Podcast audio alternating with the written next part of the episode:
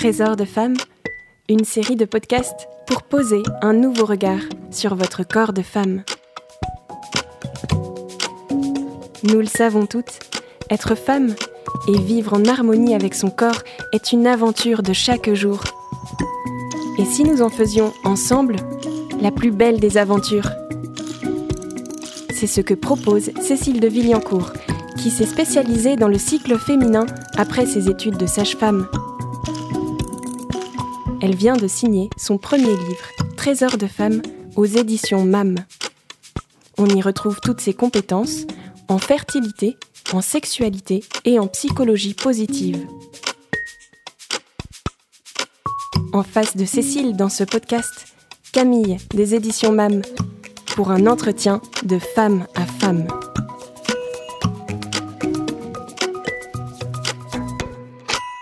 Bonjour Cécile. Bonjour Camille. Suis contente de vous retrouver parce que j'ai pensé à vous euh, l'autre jour, j'étais à la piscine et dans les vestiaires, j'ai euh, entendu deux amis qui discutaient. Il y en a une qui disait "Ah super, euh, j'ai trouvé une nouvelle une nouvelle appli pour suivre mon cycle, je vais pouvoir maîtriser mes fécondités." Et son ami qui lui répondait "Ah oui, t'es sûre de ton coup? Et c'est vrai que j'ai l'impression qu'il y a de plus en plus de femmes euh, qui utilisent des applis de suivi de cycle, donc euh, ces applis où on rentre des informations qui permettent de savoir euh, quand arriveront les prochaines règles ou pour déterminer les, périodes de fécondité. Et j'imagine que vous ne pouvez que vous réjouir que tant de femmes veuillent suivre leur cycle. Alors pourquoi cela? Parce que connaître son cycle féminin, c'est pour la femme une des premières étapes pour être à l'écoute de son corps. Et quand je parle de connaître le cycle féminin, je parle de connaître les différentes étapes qui se succèdent lors du cycle. Mais ces étapes, on les connaît à peu près toutes. On sait qu'il y a la période préovulatoire, et puis ensuite l'ovulation, et puis ensuite une nouvelle période qui va déboucher ensuite sur les règles. Eh bien, on s'aperçoit en fait que peu de femmes savent comment fonctionne leur corps.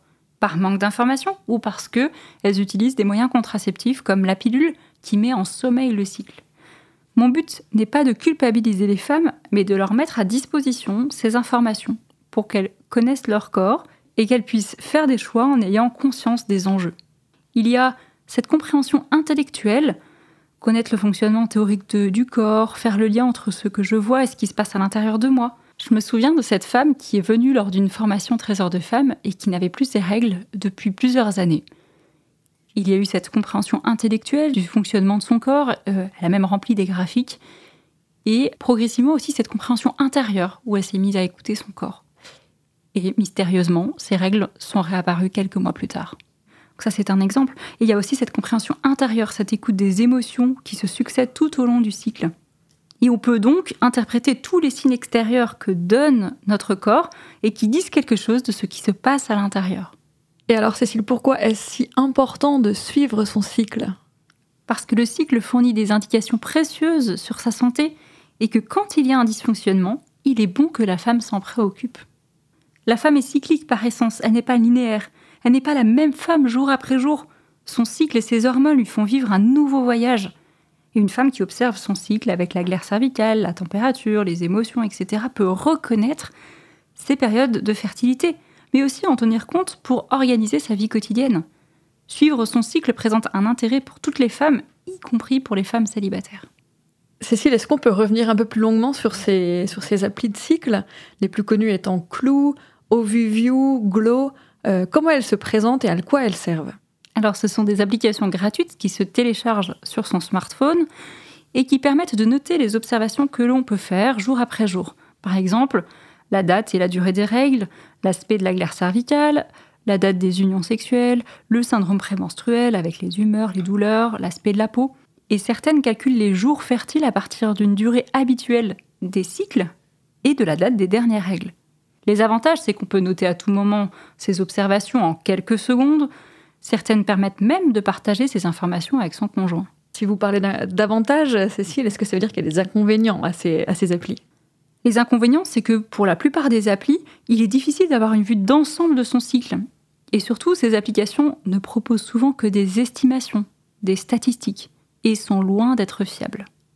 Il n'est absolument pas recommandé de se reposer que sur elles si on souhaite, par exemple, s'en servir dans un but d'espacement des naissances.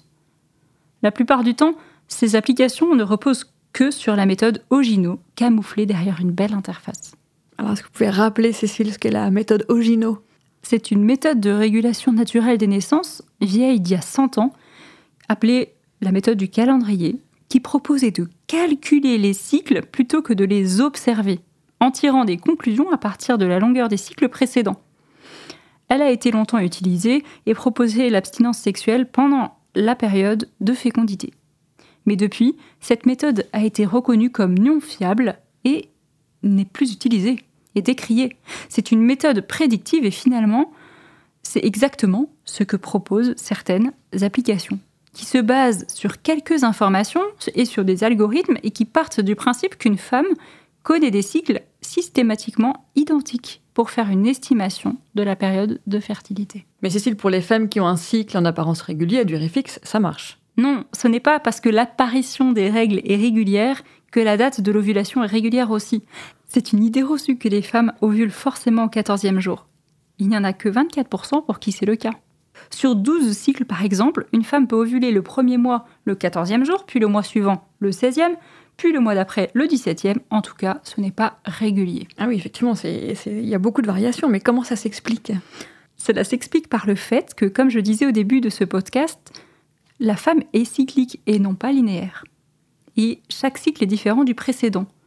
Chaque cycle va être influencé par ce que la femme vit durant ce cycle-là, par ses émotions, agréables ou désagréables, par les événements qu'elle traverse. Notre corps n'a rien d'une machine qui reproduit le même schéma à chaque cycle. Chaque mois, le cycle féminin se répète.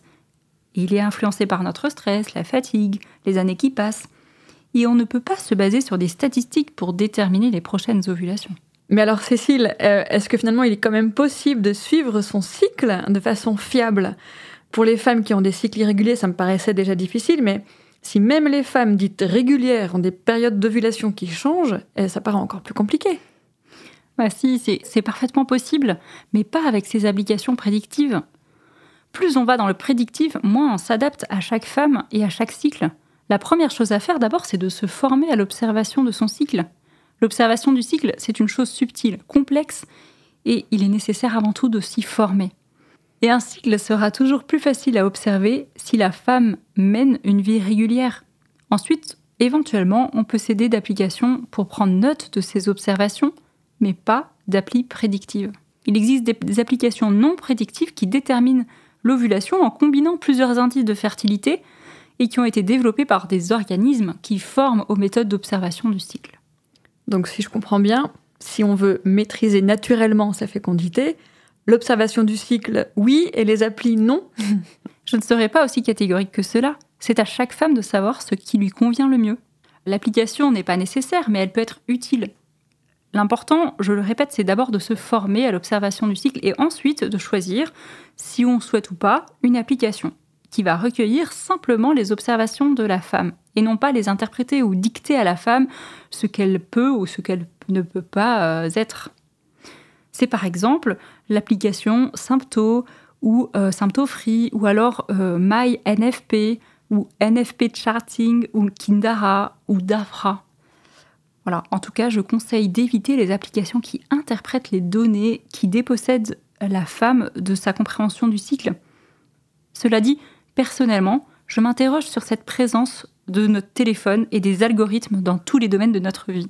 Est-on prêt à mettre toute notre confiance dans un algorithme dans notre téléphone pour savoir si on a une relation sexuelle ou pas? On peut le faire, mais dans ce cas-là, il faut le faire consciemment. Et puis, comme toutes les applications, il faut bien se renseigner sur les informations qu'on donne et qui pourraient être utilisées à des fins commerciales ou de recherche. Est-ce qu'on a envie que Google ou Facebook sachent qu'on a une union sexuelle tel ou tel jour, par exemple? Mhm. Cécile, quand on parle d'observation de son cycle, de quoi on parle exactement? On parle de données à observer de signes extérieurs de ce qui se passe à l'intérieur. La principale donnée est la glaire cervicale, cette substance qui permet aux spermatozoïdes de survivre dans le corps de la femme et qui est sécrétée quand il y a les œstrogènes et qui ouvre la période de fertilité. À d'autres moments du cycle, lorsque la glaire s'est modifiée, les spermatozoïdes ne survivent pas. Toutes les méthodes d'observation du cycle prennent forcément en compte la glaire. Par exemple, Fertility Care ou Billings.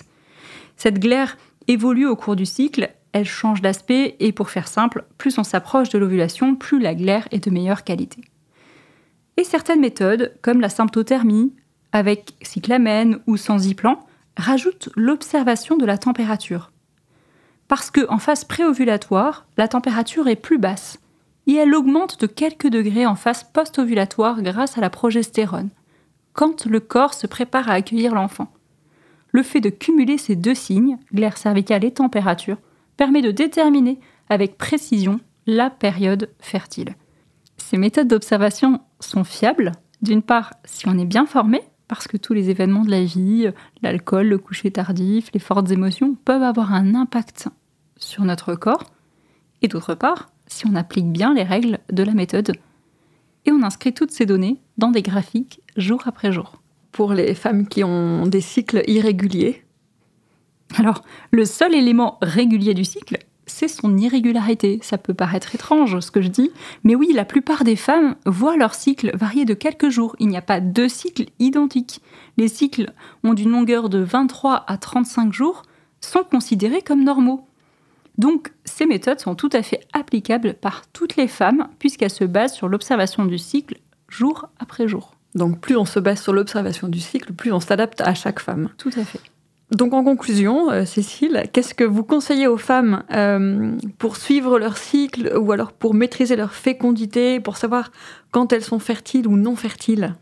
Je conseille avant tout aux femmes de se former à l'observation de leur cycle et ensuite éventuellement de choisir une application non prédictive en fonction de leur expérience et du but recherché.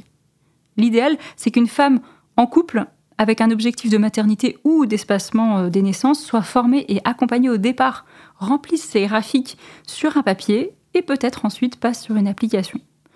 Et je conseille aussi, lorsque l'homme est partant, qu'ils se forment ensemble pour permettre des échanges sur ce sujet et pour impliquer l'homme dans la fertilité du couple. J'observe une joie du côté des femmes à découvrir et à suivre leur cycle, et du côté des hommes, certains sont passionnés et aiment approfondir les mystères du corps de leur femme. Et pour les femmes célibataires Les femmes célibataires peuvent remplir une application pour suivre leurs règles, mais rien ne les empêche de commencer à se former et de manière générale, concernant l'utilisation de l'application, se rappeler qu'aucune application ne se substituera à un formateur et qu'une application mal utilisée aura plutôt tendance à déconnecter la femme de l'écoute de son corps plutôt que l'inverse. La clé du véritable suivi de cycle, c'est la connexion à son corps, peu importe le moyen. Donc reconnectons-nous à notre corps. Merci beaucoup Cécile. Merci Camille. Si vous avez aimé cet épisode, n'hésitez pas à le liker, à le commenter, à le relayer et à écouter les autres épisodes de la série. Vous pouvez retrouver le livre de Cécile de Villancourt, Trésor de femmes, en librairie et sur le site mamedition.com. Merci à toutes pour votre écoute. Trésor de femmes, une série de podcasts imaginés et réalisés par les éditions MAM.